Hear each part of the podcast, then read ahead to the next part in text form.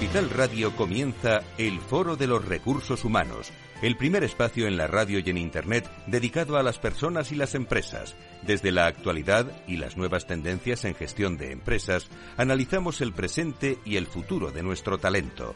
Formación, competencias, comunicación, laboral, empleo, todo sobre los recursos humanos, con las voces protagonistas de los recursos humanos en un entorno directo.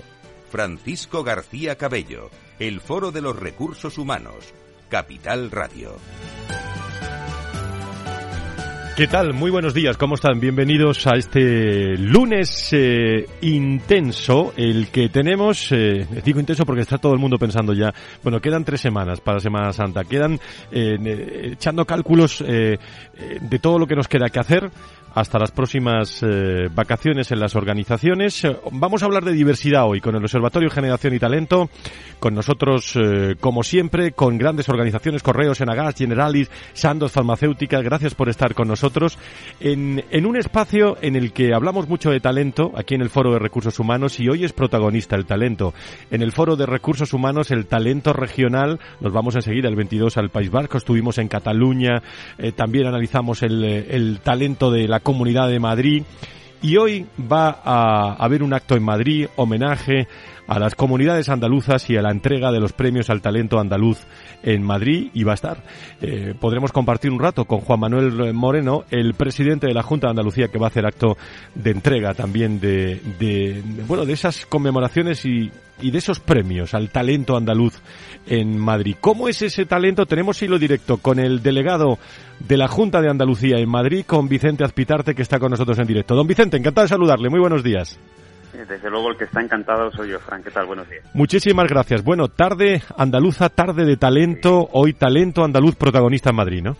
Sí, hoy el Palacio de Cibeles se viste de blanco y verde para, eh, para llevarnos a nuestra tierra, para cruzar de Peñaperros hacia el sur y disfrutar de una gran tarde con un claro sabor y con un evidente acento andaluz marcado por el trabajo, por el esfuerzo y por ese talento de tantos andaluces que se encuentran en Madrid. Eh, ¿Cómo es? Eh, lo hemos hablado muchas veces, pero ¿a quién mejor que preguntarle que al delegado de la Junta? ¿Cómo es ese talento andaluz en tu opinión, eh, Vicente?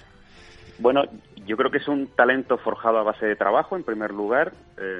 eso es importante dejarlo clarísimo. El pueblo andaluz no solamente es un pueblo especialmente trabajador, no hay más que ver algunas de las comunidades autónomas de este país cómo crecieron gracias al trabajo de tantísimos andaluces eh, que emigraron de su tierra para, para poder eh, echar una mano hombro con hombro eh, y hacer crecer a otras comunidades autónomas en, en algunos momentos concretos de, nuestro renacer democrático. pero sobre todo es un talento forjado a base de trabajo, a base de, de, mucha imaginación, de mucha alegría, sin duda, y sobre todo también de mucha constancia, ¿no? Y hay que recordar que, que el, el, enorme talento andaluz que atesora Madrid eh, bueno, pues también permite que Andalucía luzca en el plano nacional desde el epicentro, ¿no? Y por lo tanto, bueno, pues tenemos la obligación moral eh, de, de, reconocer a, aquellos andaluces que vienen realizando un trabajo excepcional en la capital. Y muchos andaluces, jóvenes también, que deciden eh, pues venirse y otros también eh, continuar el, el, desarrollo profesional en Andalucía, donde hay mucho talento y mucho, muy focalizado Andalucía en Madrid ahora. Bueno, sin duda, ¿no? Eh, es verdad que ahora lo que está de moda, más que cruzar de Perros para buscar alguna alternativa profesional, es ir hacia Andalucía, ¿no? Uh -huh. para, para encontrarlas, ¿no? Pues no solamente por, por los polos de crecimiento tradicionales, como pueden ser eh, Málaga o Sevilla, especialmente la Costa del Sol, con todo lo que está ocurriendo en el, en el plano tecnológico al sur del sur, con ese hub tecnológico que se está, eh, que se está creando de forma muy natural en Andalucía y en torno a la provincia de Málaga, sino que además, bueno, pues por toda nuestra eh, productividad turística, por todo lo que eh, sabemos hacer y por todo lo que podemos ofrecer, sin duda Andalucía además se ha convertido en un tiempo en el que el teletrabajo también ha dado un paso adelante, por suerte, en nuestras vidas, Andalucía se ha convertido en un sitio idóneo para vivir y teletrabajar, con lo cual efectivamente hay mucha gente que está cruzando hacia nuestra tierra para poder trabajar y vivir allí. Bueno, pues los que somos de allí y llevamos mucho tiempo aquí, eh, ya sabes que presumimos y trabajamos eh, por Andalucía. En este caso, eh, mando un saludo a todo el equipo de TIN, de Talento y Empresa Andaluza en, en, Madrid. Pero lo mando yo, lo mando yo especialmente, porque a ti están hartos de escucharte los saludos. Lo mando yo especialmente y además os felicito a ti, a toda la Junta Directiva y a los asociados por el, el gran trabajo que desarrolláis por aglutinar a gran parte de ese talento andaluz que se encuentra en Madrid. Querido delegado, eh, Vicente Azpitarte, delegado de la Junta de Andalucía en Madrid, tendremos ocasión de saludarnos esta tarde y quería hoy yo dejarlo eh, presente eh, la importancia de este talento, el talento andaluz, hoy en la capital de, España, en este lunes. Gracias, un abrazo fuerte, gracias. Gracias a ti, Fran, otro fuerte. Otro. Eh, gracias eh, por estar con nosotros a todos, talento que nos iremos pronto también al País Vasco el día 22. Laura Muñetón, eh, muy buenos días, ¿cómo estás? Muy buenos días, Fran, y a todos nuestros oyentes. Hoy diversidad con el Observatorio Generación y Talento, detalles del programa de hoy. Así, así es, abordaremos temas claves como el primer modelo de gestión de la diversidad con el Observatorio Generación y Talento y nuestros invitados del día de hoy será Elena Cascante y Ángeles Alcázar, socias directoras del Observatorio Generación y Talento. También nos acompañarán Teresa Blanco, gerente de diversidad y compromiso en Nenagas, Nicolás Levy, responsable de consultoría y formación de, empresas de la Federación Estatal de Lesbianas, Gays, Trans, Bisexuales, Intersexuales y más. Y finalmente también nos acompañarán Jesús González Amago, técnico de la Dirección de Marketing Social de la Fundación 11 y también presidente de la Comisión de Diversidades Sexuales y Discapacidad del CERMI. Diversidad desde la inclusión, 360 hoy protagonista eh, en un eh, programa, un contenido. Yo siempre digo que cuando acaba el foro de recursos humanos comienza también otro foro de recursos humanos, que es la opinión de todos, donde eh, se pueden dirigir eh, en este programa o, recordar los podcasts. ¿No lo dices? Bueno, pues todos nuestros oyentes pueden tener una conexión directa eh, a través de nuestro número de WhatsApp, que no, bueno, nos pueden escribir y también notas de voz al 687 050 600. 687 050 600. Gracias a Josefa Coni, gracias a Victoria González, a Miki Geray y gracias a ti. Laura, por estar con nosotros. Vamos allá con este programa de hoy. Si quieres saber todo sobre los recursos humanos y las nuevas tendencias en personas en nuestras organizaciones, conecta con El Foro de los Recursos Humanos con Francisco García Cabello. Bienvenidos a un nuevo programa sobre talento generacional con el Observatorio Generación y Talento. Hace ya unos meses hablamos en el foro sobre el primer modelo global de gestión de diversidad generacional en el que está trabajando el Observatorio Generación y Talento, sobre cómo va avanzando este trabajo. Vamos a hablar hoy de nuevo con él eh, o con ellas, con sus socias directivas Ángeles Alcázar y Elena Cascante que están ya con nosotros en directo. A las dos, muy buenos días. ¿Cómo estáis? Buenos días. Buenos días. Bueno, hoy vamos a hablar de las... Eh, vamos a centrar concretamente en una de las cinco dimensiones de la diversidad que aborda modelos de, de, inclusión, de la diversidad LGTBI. Eh, vamos a hablar también eh, de, de, muchos detalles desde, desde una visión que puede ayudar a, a, recursos humanos, desde una visión de inclusión, de, de analizar el talento, de la, de la diversidad. Vamos a hablar con, eh, con Elena y antes, y Ángeles, yo quisiera que pudiéramos recordar, Ángeles, ¿Qué es este modelo global de gestión de la diversidad generacional y cómo va a ayudar a las empresas? ¿Quiénes son los partners, los colaboradores? Cuéntanos un poco. Bueno, una pregunta amplia, ¿eh? Ángeles. bueno, pues eh, el primer, nosotros hemos creado en este en este capítulo, ¿no? En este en este año, en este ciclo académico, lo que sería hemos puesto el foco en el primer modelo de gestión de la diversidad, ¿no? Eh, se trata de una herramienta de gestión de las plantillas y en, en concreto gestión del talento. Eh, queremos que sea una herramienta útil para definir las políticas estratégicas y las necesidades de la compañía. Eh, creemos que está siendo un trabajo apasionante, desde luego, y un trabajo muy enriquecedor. ¿Por qué? Porque es un modelo, es una herramienta de gestión que se está decidiendo entre la propia red de empresas. Por tanto, es una herramienta que les va a ayudar a determinar lo que sería un diagnóstico de cuál es su realidad, en este caso en materia de diversidad, para tomar ya lo que son las decisiones dentro de la organización.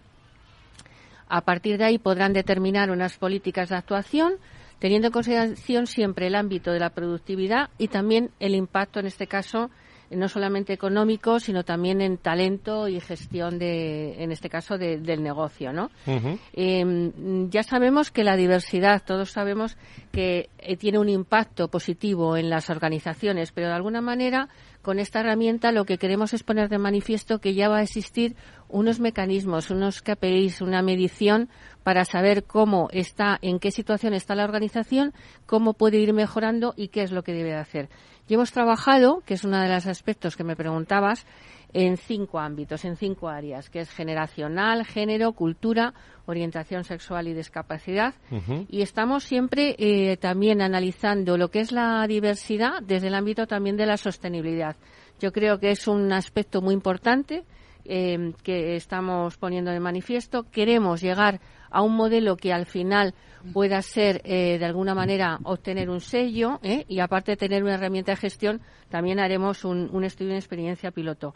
Estamos trabajando dentro de, esos, de esas áreas en unos ámbitos como puede ser los ejes de la cultura organizativa, liderazgo, stakeholder internos y externos y también mm, el capítulo de gobernanza y a partir de ahí pues estamos estableciendo unos parámetros que son en todas las diversidades son transversales y luego evidentemente unos parámetros que son específicos de cada una de las diversidades con lo cual vamos a tener una, una herramienta muy potente en ese ámbito. ¿no? ¿Qué áreas de la diversidad tendrá en cuenta este modelo? Creo que has dicho algo, pero por profundizar en, las, de la diversidad 360. Sí, pues las áreas, como te hemos comentado, pues estamos hablando de género, de discapacidad, de orientación sexual y no sé si me he olvidado alguna, y cultural, ¿vale? Que se me había quedado. Y bueno, para ello lo que hemos constituido, ¿eh? el, que es una, digamos que es un gran apoyo que tiene el observatorio, hemos constituido distintos grupos de interés. Hemos hablado de comité de expertos, hemos formado un comité técnico, un equipo de investigación y, por supuesto, lógicamente, la red de empresas. En el ámbito de que también me preguntabas del equipo de investigación, pues aparte del observatorio, está en este caso siempre apoyado por la Universidad Schiller Internacional, con un equipo muy potente en el que está la cabeza su CEO, que es Marta Muñiz, seguida de Jesús Alfonso y Susana Bococo. Por otro lado, tenemos a SGS, que va a ser, en este caso, el sistema de verificación que nos va a ayudar. Eh, Marian Sánchez es la, cabeza visible en este proyecto y nos está acompañando Juan José Fontelval y Manuel Esteban. Y por otro lado, lógicamente, pues tenemos la, comisión técnica en la que está Silvia Lázaro, que es una formadora en diversidad e inclusión de personas. Está también, eh, como no, Nicolás Levy, está Sonsoles Morales y también hemos nombrado a Susana Bococo, que, forma parte del comité técnico. Y no quiero olvidarme eh, de incluir también a DIRSE, que es el aspecto que nos está dando en la parte de sostenibilidad. Está eh, trabajando con nosotras Susana Posada, y Dulcinea Mejilde, ¿vale? Elena, eh, quiero recordar, si no me fallan los cálculos, que el 28 de febrero el observatorio reunió a, su red de empresas en Enagas, que estarán con nosotros enseguida. Nos vamos a Enagas eh, dentro de unos minutos para trabajar en una de las dimensiones de este modelo que hemos hablado de la diversidad LGTBI. ¿Cómo lo habéis hecho? ¿Cómo lo habéis trabajado? Bueno, pues primero con muchísimas expectativas y con muchísima ganas. Y además eh, ha sido un foro en el que de alguna manera con una visión de los expertos y con una visión colaborativa de la red de empresa, pues hemos pretendido aterrizar cómo gestionar este esta dimensión en el modelo. Eh, un poco eh, debería compartir que quizás un poco la sensación que tenemos ahí todas las expertos y todas las empresas es quizás de las dimensiones de la diversidad que más debemos de poner foco para empezar a potenciarlo y, y desarrollarlo, ¿no? Eh, lo que hicimos ese día del foro fue algo importantísimo a través de los expertos, sobre todo de Nicolás Levis, que es entender un poco qué colectivos hay detrás de las siglas LGTBI+, ¿no? Eh, comprender realmente cuáles son sus realidades y por qué debemos abordar esta gestión, que además debemos de hacerlo eh, potenciándolo lo antes posible. Eh, compartir con vosotros unos primeros datos, el resto se los voy a dejar a Nicolás, pero sí que poner el foco de que deberíamos empezar a comprender en términos de igualdad, de discriminación, de seguridad psicológica, por qué debemos avanzar en este territorio. Y es porque, bueno, pues sabemos que el 87% de las personas LGTBI ocultan su orientación sexual o, su identidad de género. En una entrevista de trabajo o se hacen invisibles eh, a lo largo de en su ámbito laboral lo que repercute en su desarrollo profesional. Que el 80% del colectivo trans está en paro en España. Tenemos que ser conscientes de eso según nos cuenta Reddy y que el 50% de las mujeres lesbianas bisexuales y trans declaran haber sufrido algún nivel de acoso laboral, motivos suficientes para empezar a trabajar. ¿Qué es lo que hicimos con respecto a, cómo empezar? Bueno, pues eh, lo que hicimos fue identificar cuáles eran los retos más prioritarios, más importantes, más fundamentales que las empresas deberían empezar a abordar para potenciar la inclusión de este colectivo. Y para ello lo que hicimos fue identificar qué ítems, qué iniciativas, qué medidas, qué políticas deberíamos de poner en marcha. Hicimos una identificación de 40 ítems en los ámbitos que antes ha comentado Ángeles, ítems, medidas, iniciativas en el ámbito de cultura, de liderazgo, de, talento empleado, de los stakeholders eh, externos, de gobernanza. Y no solamente los identificamos, sino que los priorizamos, porque no todos los ítems, uno sobre ellos, tienen el mismo nivel de importancia. Pero además, lo que sí que realmente enriqueció quizás el foro y enriqueció el modelo es identificar cómo eh, cada ítem eh, se puede desarrollar en diferentes niveles de excelencia. O sea que podemos empezar a trabajar sobre una cuestión importante, pero muchas veces a lo mejor es empezar a trabajar es un, un nivel de arranque, pero que podemos avanzar hacia otros niveles de excelencia, con lo cual, ¿qué es lo que estamos diciendo? La hoja de ruta tiene que abordar las empresas para llegar a ese nivel máximo y solvente en políticas que potencien el colectivo LGTBI+. ¿Y tu percepción eh, de que si las empresas están trabajando o no en esta diversidad en esa reunión, ¿cuál es tu, digo, de tantos años ya? Bueno, un poco empezaba con esa reflexión. Nosotros cuando empezábamos el modelo eh, lanzamos una encuesta a nuestras empresas para primero preguntarles qué dimensiones de la diversidad querían que se abordara en el modelo cuáles eran eh, las más prioritarias y más importantes y apareció, por supuesto, el eje del colectivo LGTBI+. Pero cuando preguntamos sobre el nivel de desarrollo que tenía cada una de esas dimensiones, podemos decir que es de las que menos están desarrolladas. Por lo tanto, sí que las empresas ven que hay una deuda de empezar a poner foco trabajo, energía en esta dimensión. En la tertulia hablaremos ahora con todos los protagonistas. Teresa Blanco es gerente de diversidad y compromiso, dirección de personas y bienestar de Nagas. Eh, creo que está en línea con nosotros. Querida Teresa, ¿cómo estás? Muy buenos días, bienvenida. Buenos días, Fran, ¿cómo estás? Muchísimas, gracias. Encantada de estar de nuevo y gracias al observatorio que es eh, quien nos hace estar eh, evidenciando nuestras políticas y medidas allí en el, en el programa. Bueno, pues te voy a, plantear algunas cosas, eh, si nos da tiempo, eh, hasta la primera pausa y luego, si no, continuamos eh, unos minutos más y, y, no te entretengo mucho. Pero desde Nagas, ¿cómo entendéis la diversidad como ese nuevo modelo de gestión de personas, en vuestro caso? Bueno, pues mm, es obvio, de Nagas pensamos que la diversidad eh, desempeña y va a desempeñar cada vez un papel de mayor protagonismo en la sociedad y por eso, eh, pues bueno, las empresas no podemos quedarnos atrás. Estamos en un entorno cambiante, en un entorno que, que, que exige que la diversidad esté incluida y se trate como un valor estratégico fundamental. Y bueno, pues para nosotros la gestión de la diversidad supone precisamente pues una forma de crear valor, es una ventaja competitiva porque es indudable que se convierte en una oportunidad para atraer y retener el mejor, el mejor talento que queremos todas las empresas. Y bueno, pues se ha demostrado que los equipos de trabajo diversos son más ágiles y son más eficientes y aportan una mirada innovadora que es totalmente necesaria para afrontar con solvencia, con solvencia los retos del contexto en el que nos movemos. Y más nosotros si hablamos de este cambio de paradigma que supone la transición, la transición energética. ¿Y, cómo incluís eh, la dimensión que, ha tocado Elena, también Ángeles del LGTBI en, vuestro, en vuestra empresa, en el corazón de vuestra empresa. Y, no sé si qué opinas si, la diversidad eh, bueno, le queda mucho recorrido todavía en las organizaciones, en este tipo de diversidad que estamos hablando. Bueno, pues a ver, eh, está claro que hay que asegurar a todos los profesionales las mismas oportunidades de crecimiento y desarrollo dentro de las empresas. No hay que discriminar por ninguna razón, ni por género, discapacidad, nacionalidad, cultura ni orientación sexual. Nosotros hemos aterrizado una política que comprende estos eh, seis ejes y bueno, pues las empresas debemos ser conscientes de la riqueza que supone la confluencia pues eh, contar con equipos en los que confluyan conocimientos, habilidades y experiencias distintas y por eso es importante pues desarrollar una política de diversidad e inclusión más allá del plan de igualdad de género que garantice la igualdad de oportunidades, evite cualquier discriminación y defina un marco de actuación que es lo importante en este ámbito de gestión.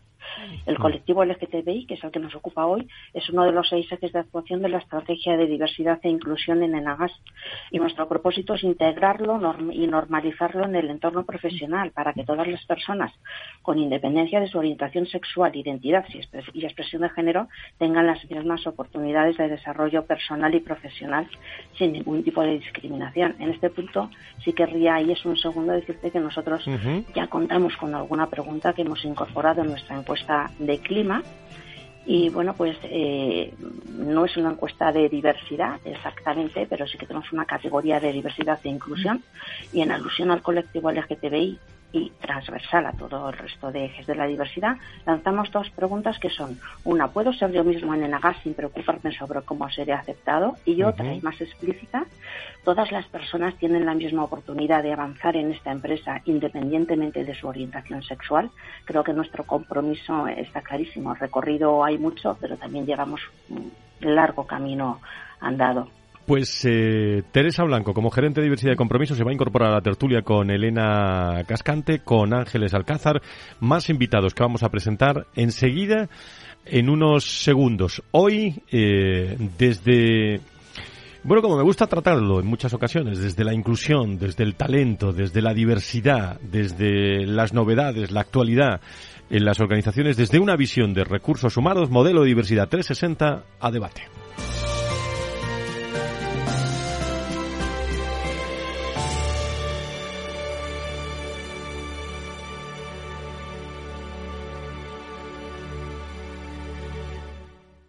Tomaré el sashimi de salmón y después este fondo de renta variable japonesa. ¿Cómo? Y cárguelo todo a la misma cuenta, por favor. Si eres cliente de Renta 4 Banco, estás acostumbrado a tenerlo todo en el mismo lugar. Realiza pagos con tarjeta, transferencias y domiciliaciones desde tu cuenta de inversión. Entra en r4.com y descubre nuestros servicios gratuitos. Renta 4 Banco, más especialista, más para todos. Capital Radio, Madrid, 103.2 FM. Mamá, mamá, mamá. Nada, que no hay manera de pillarte en casa. Se nota que moverse por Madrid ya no cuesta nada. Ahora el abono transporte para mayores de 65 es gratuito, porque hoy se sale, y mañana, y pasado. Consorcio Regional de Transportes, Comunidad de Madrid. Esto te estás perdiendo si no escuchas a Luis Vicente Muñoz en Capital, La Bolsa y la Vida. Juan Ignacio Crespo, experto financiero. Los bancos centrales pueden crear dinero de la nada, pero no pueden crear microchips de la nada. No te confundas. Capital, La Bolsa y la Vida con Luis Vicente Muñoz, el original. Disfruta de la mejor cocina gallega en Montes de Galicia. Todo un clásico moderno en el barrio de Salamanca. Disfruta de la variada dieta atlántica, de las mejores carnes y pescados tratados con respeto y transparencia y regados con una de las mejores bodegas de la zona. En grupo, en familia o en pareja, Montes de Galicia te ofrece el espacio perfecto en cada ocasión. En el balance nos preocupamos por nuestros hijos, por su vinculación con el mundo de Internet y las redes sociales, y analizamos sus riesgos de la mano de Pilar Rodríguez en Familias Enredadas, todos los lunes a las ocho y media de la tarde en el balance, Capital Radio. Capital Radio. La genuina radio económica. ¿Está desatándose una nueva crisis sistémica? ¿Por qué piensan que pueden tener activos venenosos en sus carteras? ¿Podría detener todo esto la subida de tipos de interés? Sigue minuto a minuto toda la información en la programación especial de Capital Radio. Capital Radio. Escucha lo que viene.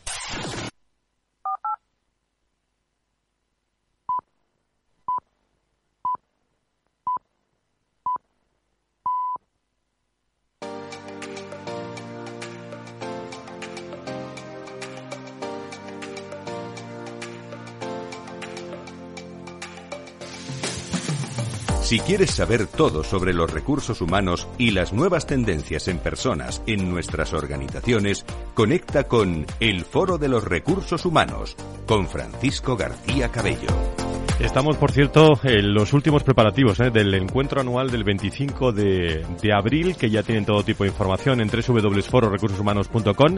Esta semana, mm, mañana eh, o el miércoles por la mañana, tendremos ya la agenda definitiva de este eh, entrañable encuentro que, que, cada vez que he hablado con directivos, con, con personas, estaremos encantados de, de, recibir a estos 20 años del Foro de Recursos Humanos en, en esa cúpula de Iguay con, eh, con contenido, con eh, forma, fondo. Yo creo que va a ser muy original con alguna sorpresa que vamos a tener ese 25 de abril. Le iremos informando. Esta semana la, la agenda la está preparando el equipo del, del Foro de Recursos Humanos. Estamos con Elena Cascante, estamos con Ángeles Alcázar del equipo del Observatorio, Observatorio Generación y Talento. Está en línea también eh, eh Teresa Blanco, eh, gerente de diversidad y compromiso. ¿Sigues por ahí, no, Teresa? por aquí, Fran. Bueno, de, hablábamos eh, con Enagas de, de, la diversidad, de todo esto, pero eh, ¿cuáles creéis que son las... Hablábamos de oportunidades, pero quiero tocar a las principales dificultades que encuentran las empresas a la hora de abordar esta diversidad desde Negas y Ángeles y Elena también me puede incluir cualquier otra dificultad que, que se nos olvide de otras organizaciones, ¿no? ¿Cuál es tu opinión, Teresa, sobre esto? Mira, yo te hablo desde el ámbito de recursos humanos y está claro que hay que garantizar un trato igualitario en todos los procesos nuestros de recursos humanos, el acceso al empleo, el progreso, el desarrollo, etcétera. Y esto es obvio que requiere, por una parte, la ausencia de prejuicios y, por otra, estamos obligados a fomentar un ambiente inclusivo y respetuoso en cada momento. Entonces, para trabajar esta, esta línea, estas líneas, queremos hacerlo de la mano de expertos y por eso en Enagas estamos, hemos establecido alianzas con partners especializados, además de liderar, de, de liderar, distintas iniciativas que visibilizan nuestro compromiso con la diversidad. En concreto, formamos parte del Observatorio Generación y Talento y ayudamos al Observatorio a impulsar el modelo de gestión de diversidad 360 que te contaban Ángeles uh -huh. y Elena. Estamos adheridos también a REDI, que es una red empresarial española que fomenta la diversidad y la inclusión LGTBI en el entorno laboral y que es similar, por otra parte, a otras iniciativas ya internacionales ya que surgieron con antelación a 2015, que es el momento de eh, que tuvo visibilidad esta red. Uh -huh. Y entre otras iniciativas, pues también estamos difundiendo a nivel interno y externo distintos mensajes audiovisuales en apoyo de una cultura diversa e inclusiva. Yo creo que, bueno, pues en lugar de dificultades vamos a hablar en términos de desafíos, en términos de desafíos, y yo creo que el gran reto es seguir trabajando en la eliminación de los sesgos socioculturales que obstaculizan el desarrollo profesional de las personas. Eh, mmm, creo que también habéis eh, organizado eh, algún acto muy interesante en vuestra escuela de formación con el observatorio, ¿no? Sí, sí, sí. Hemos tenido recientemente un foro, justo el, el, ámbito que, la dimensión que, que se ha trabajado en este, en este foro dentro del modelo de diversidad 360 ha sido el LGTBI, nosotros que lo hemos incorporado ya. Y bueno, pues mm, hemos compartido varias empresas, ha sido un placer recibiros, Ángeles, Elena.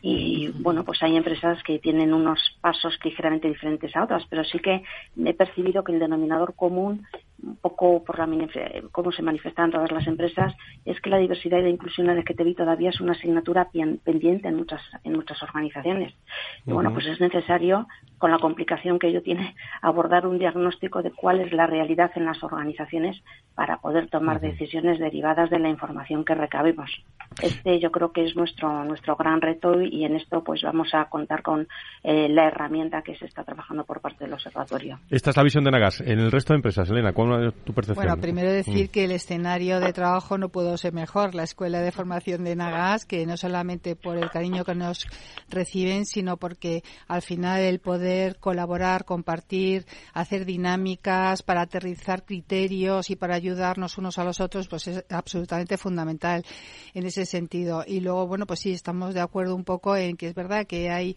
organizaciones que quizás tienen una visión que la han desarrollado a través de iniciativas y, y van avanzando más eh, con más energía en estas dimensiones y otras que agradecen abrir los ojos y la visión de lo que de esos retos y de esos desafíos para empezar a trabajar. O sea que sí yo creo que eh, en general las empresas consideran que es una asignatura todavía pendiente.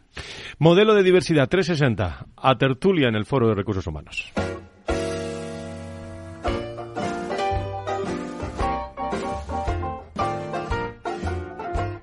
La tertulia del Foro de los Recursos Humanos te aporta actualidad, innovación y conocimientos. Apúntate.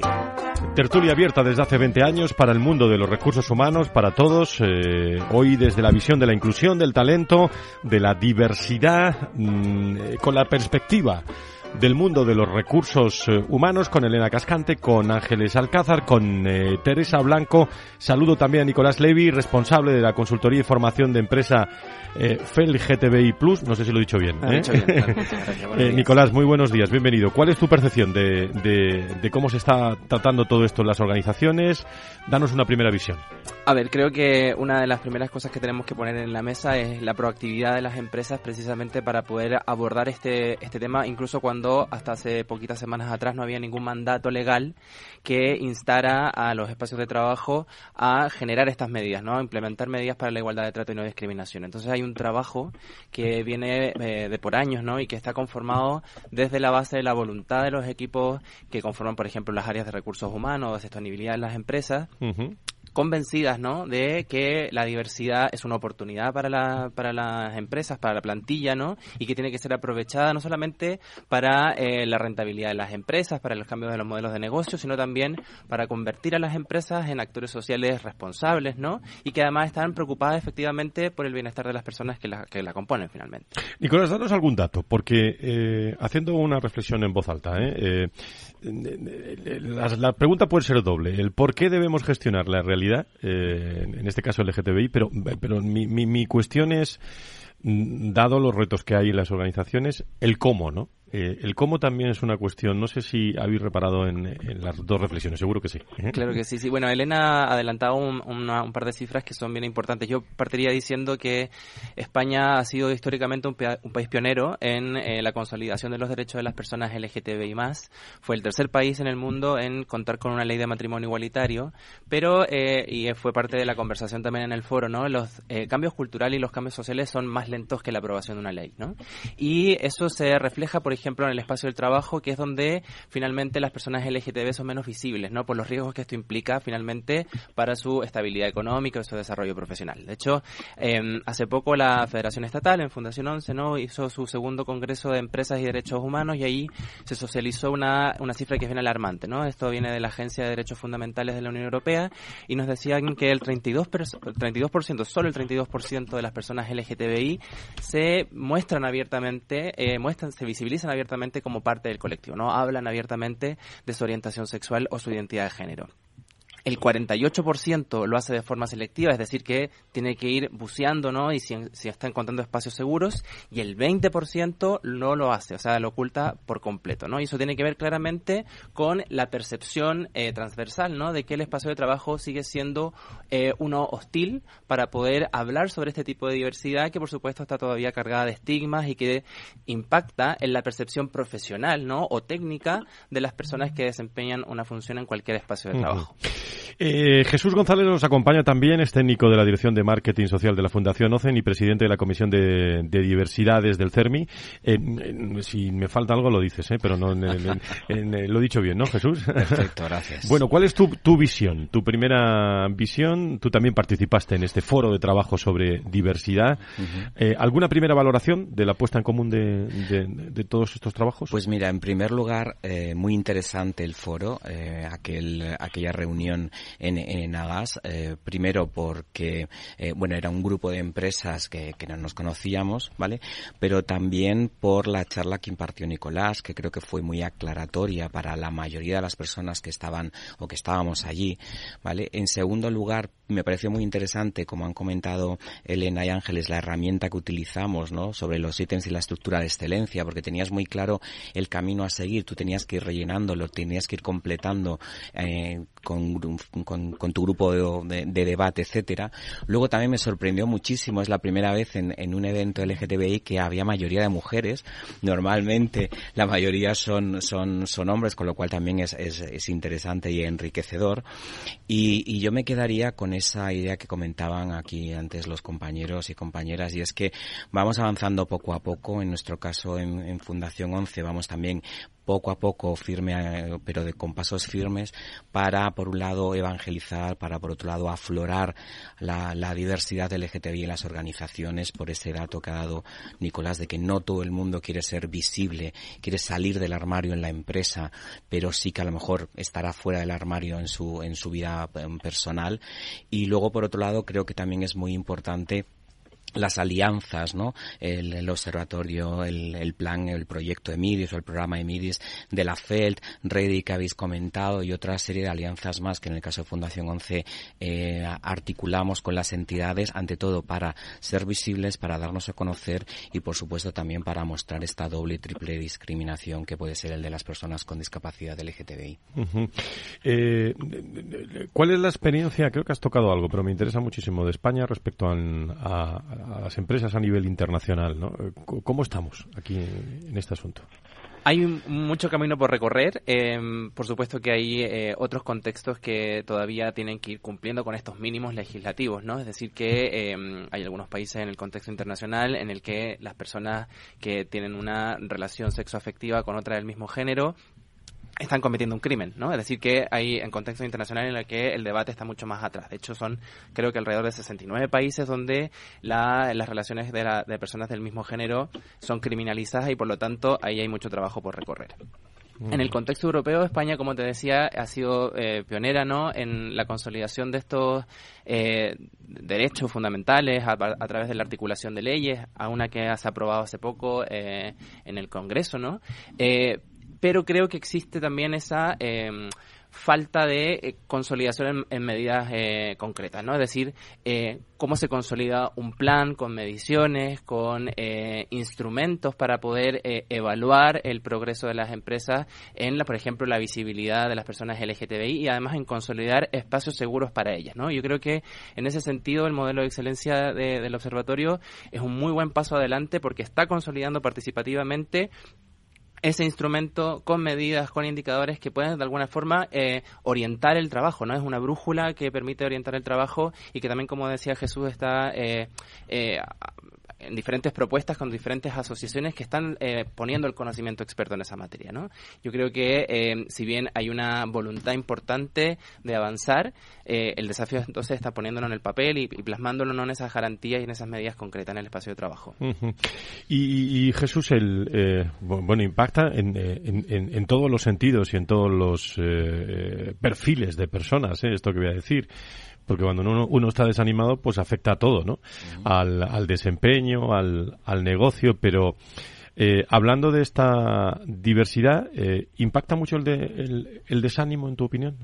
Por supuesto, es decir, el que no puedas ser tú en, en un lugar de trabajo en el que pasas 6, 8, 12 horas eh, y que no puedas hablar tranquilamente, expresarte, eh, decir que hoy has tenido un problema o que te has enfadado con tu marido o con tu, o con tu mujer, con tu esposa o que digas pues que tienes hijos y quieres un, matrimonio del mismo sexo. Claro que importa e impacta.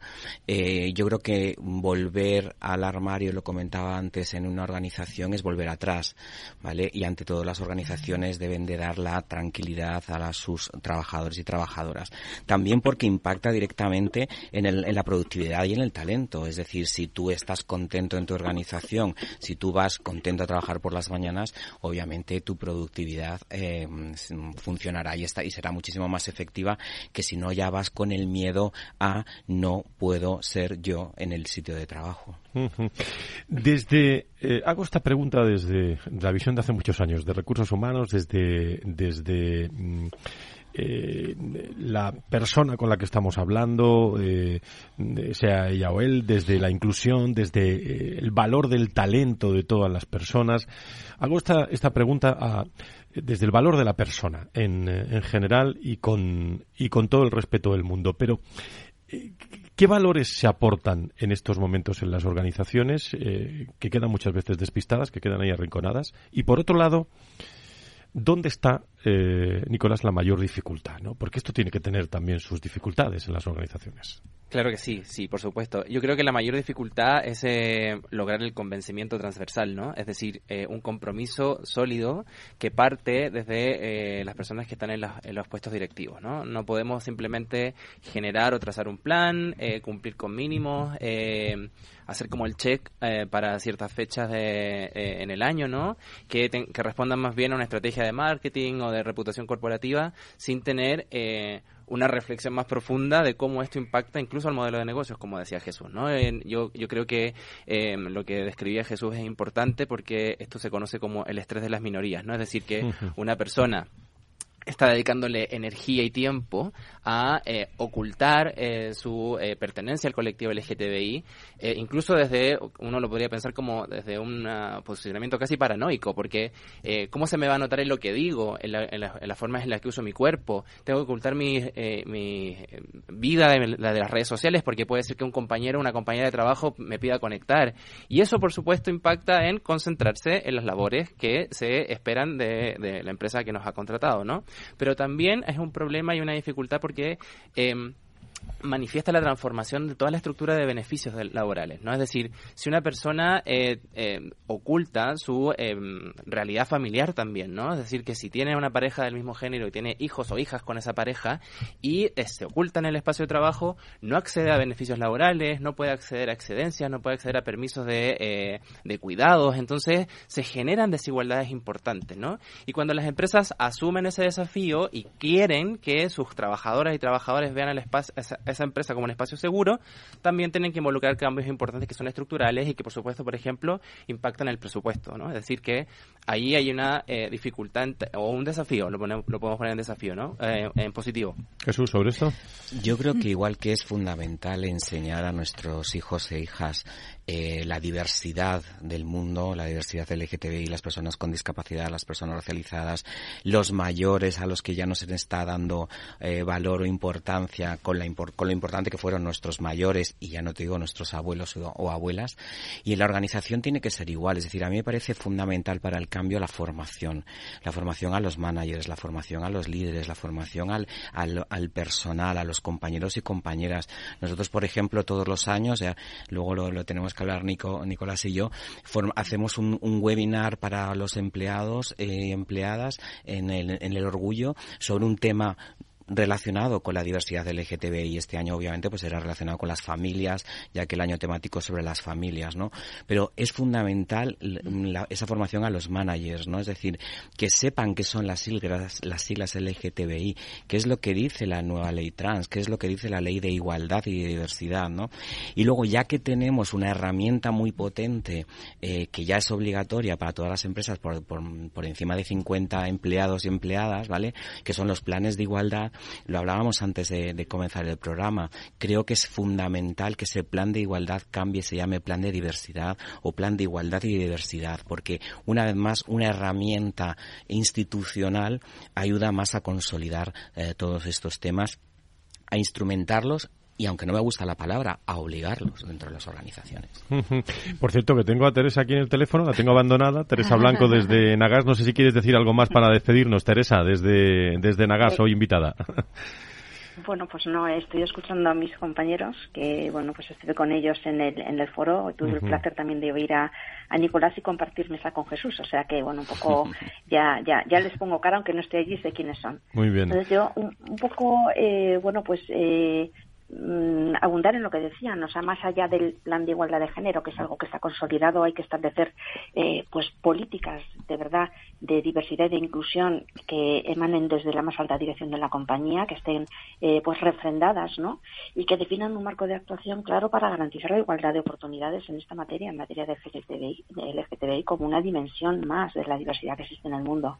Y luego también coincido con ellos, es fundamental tener colaboradores informados para romper los tabús eh, que existen en la sociedad de forma que se genere un entorno laboral respetuoso e inclusivo. Siempre, bueno, pues no, no se nos cae la boca, pero es totalmente eh, importante y vital trabajar en esto sistemáticamente. Y luego, eh, pues nosotros también estamos trabajando y como no de la mano del observatorio vamos a empezar a hacerlo, ¿no? De una, de una persona que trabaja con el observatorio, pues en el aterrizaje de programas formativos que ayuden a eliminar la existencia de sesgos socioculturales que pueden obstaculizar el desarrollo y crecimiento profesional de las personas un poco esta es mi, mi visión y este es el, el, resumen, ¿no? Que creo que recoge un poco todo lo que hemos hablado todos los participantes en el, en el programa eh, de hoy, Fran. Pues Teresa, muchísimas gracias eh, a la gerente de diversidad y compromiso de, de Enagas y un abrazo muy fuerte para todo el equipo de, de, recursos humanos y, y, Susana Toril. También le das un abrazo de mi parte. Gracias. Muy bien, muchísimas gracias. Muchas gracias. Bueno, Elena, Ángeles, eh, recta final. algunas cosas que son, bueno, podéis participar en la tertulia, preguntar, reflexionar con nosotros. Una cosilla que sí me gustaría destacar es que dentro de la red de empresas también es, bueno, pues es un privilegio, ¿no? Que eh, cuando hicimos la primera encuesta para ver en qué tipos de diversidades estaban trabajando, etcétera, lo primero decir que el 93% de las empresas de la red estaban trabajando por encima de las obligaciones legales.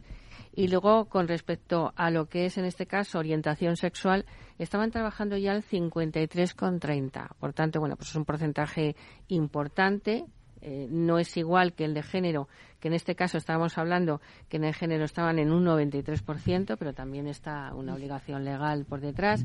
Esto imagino que con la nueva ley tendrá que cambiar. Esperaremos el desarrollo reglamentario en el que establezca que a partir de las empresas de más de 50 trabajadores, también como ha dicho Nicolás y Jesús, pues estas cosas se van a poner de obligado cumplimiento. Y el 66,70 en el ámbito cultural. Por tanto, bueno, estamos hablando de un nivel bueno y yo creo que aceptable, como dicen, progresamos adecuadamente en las, las empresas que pertenecen a la red, ¿no? Bueno, eh, la verdad es que lógicamente son empresas muy implicadas en la diversidad y por lo tanto siempre van por delante de muchas otras organizaciones. Yo la verdad he decir que para mí fue eh, fue muy descriptivo ese foro porque nos abrió a todos la mente. Comprendimos mucho mejor quién está detrás de las siglas, que todo aquí no hemos entrado en detalle, pero que muchas veces simplificamos.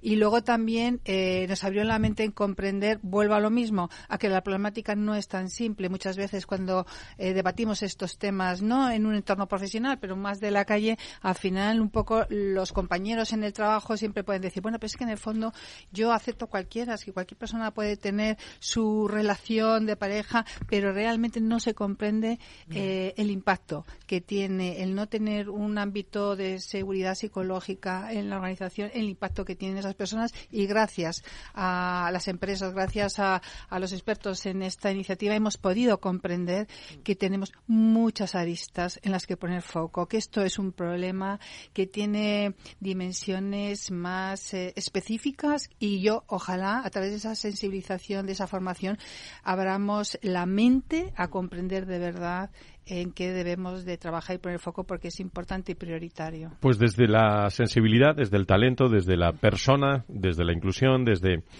desde todas las áreas de diversidad, las empresas han tenido que poner también, eh, eh, digo, a, investigar, ¿eh? hace unos años, ¿eh? porque mm. hay cosas que le, que le llegaban pues a traspié, ¿no?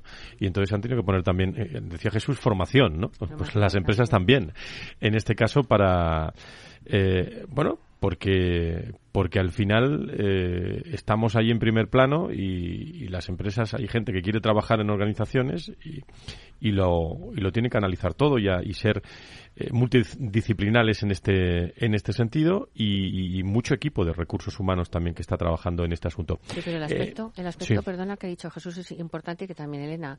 Es verdad que todos tenemos un concepto a veces, y perdonarme, simplista de lo que mm. significan las siglas y sin embargo con una formación es importantísimo dar a conocer a todas las personas lo, Jesús, ¿no? lo que decía Jesús es importante saber de qué estás hablando para saber el impacto ¿no? Y, ponerte un poquito serio en esta materia. Pues Nicolás Jesús algo más que añadir no muchas gracias por invitar a Fundación Once. Yo solamente quiero entregar algunas orientaciones sobre la nueva ley. Eh, en febrero de este año se eh, aprobó esta ley de derechos LGTBI más y eh, derechos trans las personas trans eh, especiales, especial que tengan ese énfasis porque son dentro de la comunidad las personas que mayores dificultades tienen justamente para lograr esa igualdad de trato y no discriminación, incluido el ámbito laboral.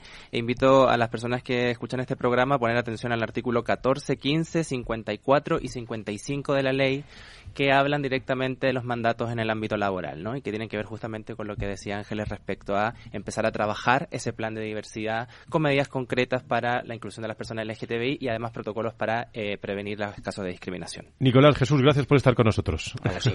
Eh, Elena, eh, ah, bueno, vámonos con una musiquita interesante para acabar el programa. Venga, vamos.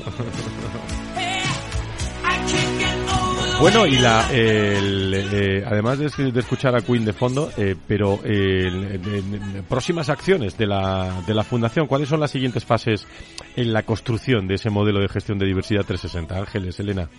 Pues el día 18 de mayo tenemos el foro, en este caso, de diversidad que tiene que ver con la discapacidad, que lo vamos a hacer en Ilunion y el siguiente será generaciones y luego también tendremos lógicamente otro foro de revisión de indicadores. Estamos en un momento yo creo que muy bueno, muy bonito, en que estamos aprendiendo mucho y también yo creo que debíamos de contar ya que tendremos ya dentro de nada los premios, la quinta edición de los premios Generación. Ya, como pasa, pero si han sido hace nada. Bueno, bueno, pero es que ya empezamos, ya en el mes de abril empezaremos ya con las primeras candidaturas. Ya lo comentaremos en la próxima. Elena, ¿alguna cosita? Bueno, pues que estamos expectantes de saber cómo las empresas avanzan a través del impacto positivo de buenas prácticas en diversidad generacional. O sea que invitamos a que esas empresas que sí, que se han puesto las pilas y estén trabajando, si visibilicen esas iniciativas para inspirarnos a todos.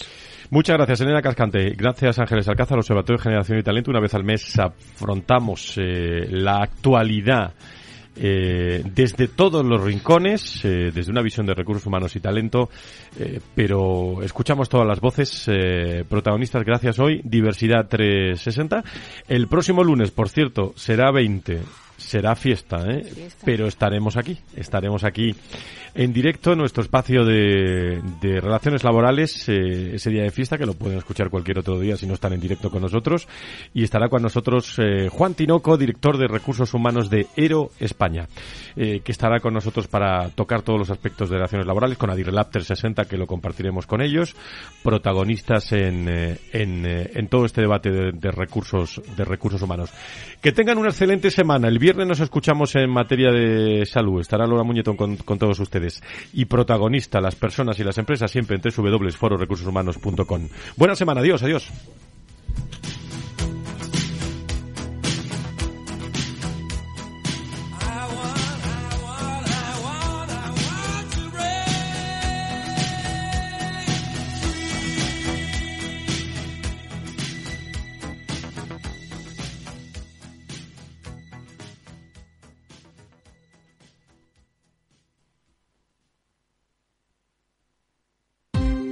Ya no estamos en la era de la información, estamos en la era de la gestión de los datos y de la inteligencia artificial. El tratamiento inteligente de estos datos proporciona un valor enorme a las empresas en sus procesos de negocio. En Piper Lab ayudamos a nuestros clientes a tomar decisiones de negocio basadas en datos. Escúchanos todos los lunes en el espacio de Big Data de Capital, la Bolsa y la Vida. Capital Radio, Madrid, 103.2 FM. Gráficas Naciones. Más de 50 años de experiencia en el sector de las artes gráficas. Apostamos por la última tecnología tanto en impresión offset como en digital y gran formato. Realizamos todo tipo de impresión. Tarjetas de visita, folletos, libros, vinilos, decoración y montaje de stands. Más información en el 91 629 2145 o en gráficasnaciones.es. Esto te estás perdiendo si no escuchas a Rocío Arbiza en Mercado Abierto. Carlos Buesa, CEO y fundador de Horizon Genomics. Las valoraciones históricamente de las empresas cotizadas en Europa son más, más eh, moderadas o más bajas que, sus pares en el Nasdaq, pero en nuestro caso realmente hay una hay una diferencia que es, que es muy muy notable y yo creo que esto en algún momento el mercado va va a reconocer este, esta inflexión de valor. Mercado Abierto con Rocío Arbiza. Disfruta de la mejor cocina gallega en Montes de Galicia. Todo un clásico moderno en el barrio de Salamanca. Disfruta de la variada dieta láctica, de las mejores carnes y pescados tratados con respeto y transparencia y regados con una de las mejores bodegas de la zona. En grupo, en familia o en pareja, Montes de Galicia te ofrece el espacio perfecto en cada ocasión. Capital Radio. La genuina radio económica. ¿Está desatándose una nueva crisis sistémica? ¿Por qué piensan que pueden tener activos venenosos en sus carteras? ¿Podría detener todo esto la subida de tipos de interés? Sigue minuto a minuto toda la información en la programación especial de Capital Radio. Capital Radio. Escucha lo que viene.